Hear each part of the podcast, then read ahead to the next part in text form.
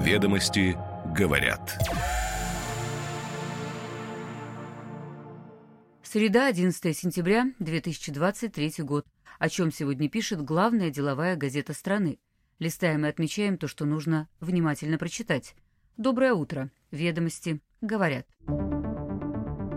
Исключить из красного списка. Малому бизнесу упростят обжалование блокировки средств по антиотмывочному закону. Это поручение главы правительства.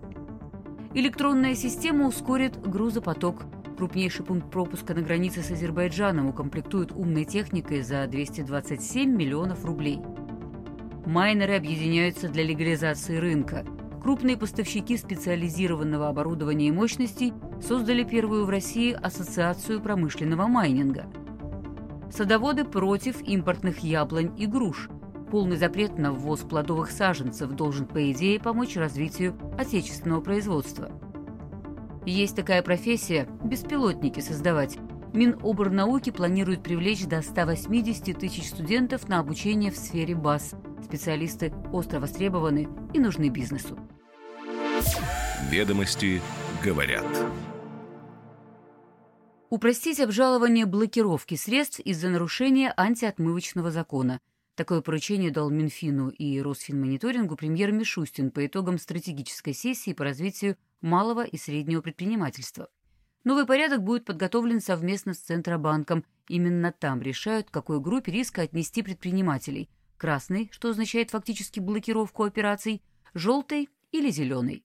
Система разделения бизнеса на группы риска начала работать на платформе «Знай своего клиента» прошлым летом, но обслуживающий банк при этом сохранил возможность отказа в проведении операции, которую сам сочтет подозрительной. Изначально ЦБ оценивал, что 99% юридических лиц и индивидуальных предпринимателей, зарегистрированных в России, зеленые. Они ведут реальную хозяйственную деятельность, и их операции не вызывают подозрений регулятора. В красной же группе было всего 0,7% предпринимателей, и, как следует из свежей статистики ЦБ, объем подозрительных операций в первом полугодии сократился на 9% год к году. Ведомости говорят, в чем сложности нынешней системы обжалования высокой группы риска. Это долго. Сначала обслуживающий банк ставит подозрительного клиента на стоп. Далее все остальные банки должны проверить его операции, и только после этого у бизнеса появляется право заявить об ошибке – Теперь предполагается, что начать процедуру обжалования можно будет сразу после включения в красную или желтую группы. Желтой, к слову, больше всего вопросов. Тут нет четкого понимания последствий за иногда совершаемые сомнительные операции, и таких клиентов по факту блокируют тоже. И именно им сложнее всего оправдаться. Эксперты считают, что поправки к закону, упрощающие эту процедуру, могут быть внесены в Думу уже осенью.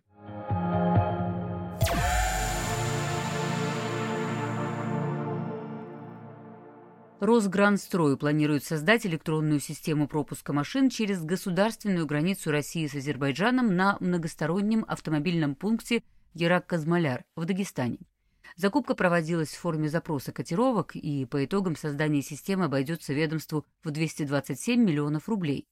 Из документов закупки следует, что новшество поможет автоматизировать проезд транспортных средств, снизить финансовые и трудовые издержки за счет упрощения информационного взаимодействия, Система будет выполнять сбор, анализ и хранение фотоматериалов, данных номеров автомобилей, их веса, габаритов, результатов контроля, а также производить мониторинг плотности потока и времени прохождения границы.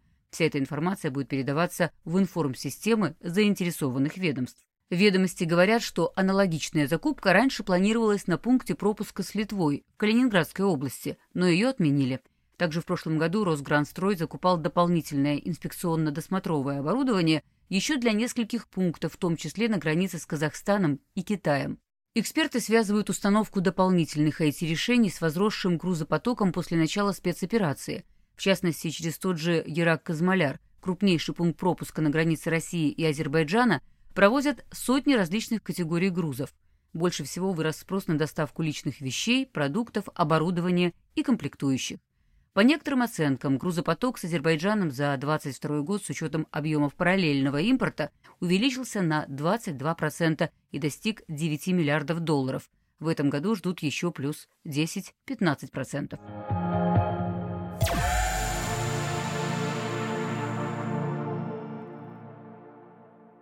В России создали Ассоциацию промышленного майнинга, АМП. Учредили ее пять компаний, которые занимаются поставками оборудования и предоставлением мощностей для майнинга криптовалют. Ведомости говорят, что хотя новую организацию позиционируют как первую такую в России, на рынке уже довольно давно действует в целом аналогичная структура, но более широкого профиля. Российская ассоциация криптоэкономики, искусственного интеллекта и блокчейна. Там иронично отреагировали на вопрос об отношении к новой ассоциации. Пусть они сначала дадут определение промышленного майнинга и скажут, что в него вкладывают. ВМП, кстати, ответили в интервью «Ведомостям», под промышленным майнингом понимается новая отрасль в области производства криптовалют, и к ней предлагается относить предпринимателей и операторов дата-центров мощностью свыше 5 мегаватт, которые потребляют и оплачивают электрическую энергию по тарифу для бизнеса, а также осуществляют легальный ввоз в страну и эксплуатацию майнингового оборудования. Новая организация планирует вести активный диалог с регуляторами и защищать добросовестных участников рынка от конкуренции со стороны серых и черных майнеров. Отсюда и главная задача – создать в России условия для развития белого майнинга, ввести его в правовое поле с прозрачным регулированием, которого пока нет, и разработать отвечающее мировым стандартам налогообложения. По оценкам участников рынка, в этом году Россия вышла на второе место мирового майнинга, уступая только Соединенным Штатам. Объем потребляемой электроэнергии, по предварительным данным, составляет около полутора гигаватт, и эта цифра на горизонте трех лет будет только расти. Отрасль, считают эксперты, фактически состоялась и заметно усиливает финансовый и цифровой суверенитет России.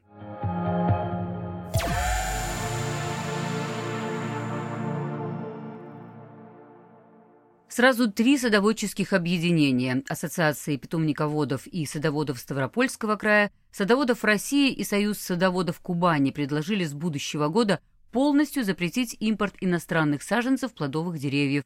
Обращение направлено министру сельского хозяйства Патрушеву, и в ведомстве обещали его рассмотреть. Инициаторы запрета объясняют, что необходим он для развития отечественного производства. По оценкам Минсельхоза, в прошлом году 74% плодовых саженцев были российского происхождения. Остальные везли в основном из Сербии, Италии, Нидерландов, Бельгии. Наши садоводы считают, что могут справиться и без иностранных поставок, отмечая при этом еще и недобросовестный демпинг со стороны западных конкурентов. При стоимости отечественных саженцев 300-350 рублей за штуку импортеры с 2022 года за счет субсидий своих стран понизили цены до 200-250 рублей – и из-за этого только ставропольские питомники не смогли в прошлом году реализовать 65% из 3 миллионов выращенных деревьев. Участники рынка неоднозначно восприняли инициативу. Есть мнение, что приведет так к росту цен на продукцию местных питомниководов, что дальше выльется в снижение объема закладки садов. Кроме того, посадочный материал из хороших питомников позволяет выращивать прогнозируемый объем качественной продукции – что необходимо для успешной работы на рынке, особенно при поставках в ведущие розничные сети. В России же пока немного крупных питомников, и большинству из них не хватает опыта и оснащения. Да и при любом раскладе административные запреты импорта менее эффективны, чем создание экономических стимулов для роста питомниководства внутри страны.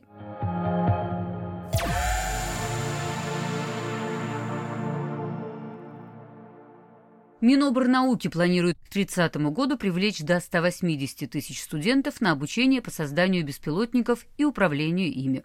Вузы уже активно принимают участие в разработке дронов для инженерных центров и лабораторий. Об этом ведомостям рассказал представитель пресс-службы министерства, добавив, что всего правительство намерено увеличить количество специалистов в сфере беспилотных систем до 1 миллиона человек. А министр Валерий Фальков подчеркнул, что ведомство уделяет отдельное внимание – проектом баз для всех сфер жизни. Ведомости говорят сегодня, где и как учат востребованные профессии. В частности, в Московском авиационном институте ведутся разработки для аграрно-промышленного комплекса. Одна из них – мультироторный, то есть вертолетный беспилотник «Агродрон», который за 12 минут полета способен обработать пестицидным раствором до 17 гектаров полей. Томский госуниверситет разрабатывает беспилотник «Дуся» – дистанционно управляемая система – который способен передвигаться по снегу, водной глади, болотистой и лесистой местности. А на базе Южного федерального университета идет набор на дополнительное профессиональное образование в области баз, в том числе по конструированию, инженерии и программированию. Эксперты отмечают, что после начала спецоперации беспилотники стали играть значительную роль, и в таком массовом масштабе это произошло впервые. Важно сегодня понимать, насколько быстро будет развиваться гражданский сегмент и какие технологии будут доминировать. Но в условиях действующего во многих регионах по веским причинам запрета на запуск дронов гражданскому сектору беспилотников развиваться нелегко.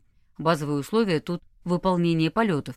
Поэтому на рынке больше востребованы все же специалисты с опытом, имеющие безаварийный налет часов для решения конкретных задач, а выпускникам вузов и колледжей еще учиться и учиться. Ведомости говорят.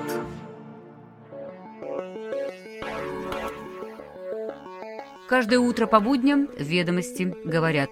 Краткий обзор свежих публикаций главной деловой газеты страны. Следим за развитием событий и новыми трендами. До встречи завтра.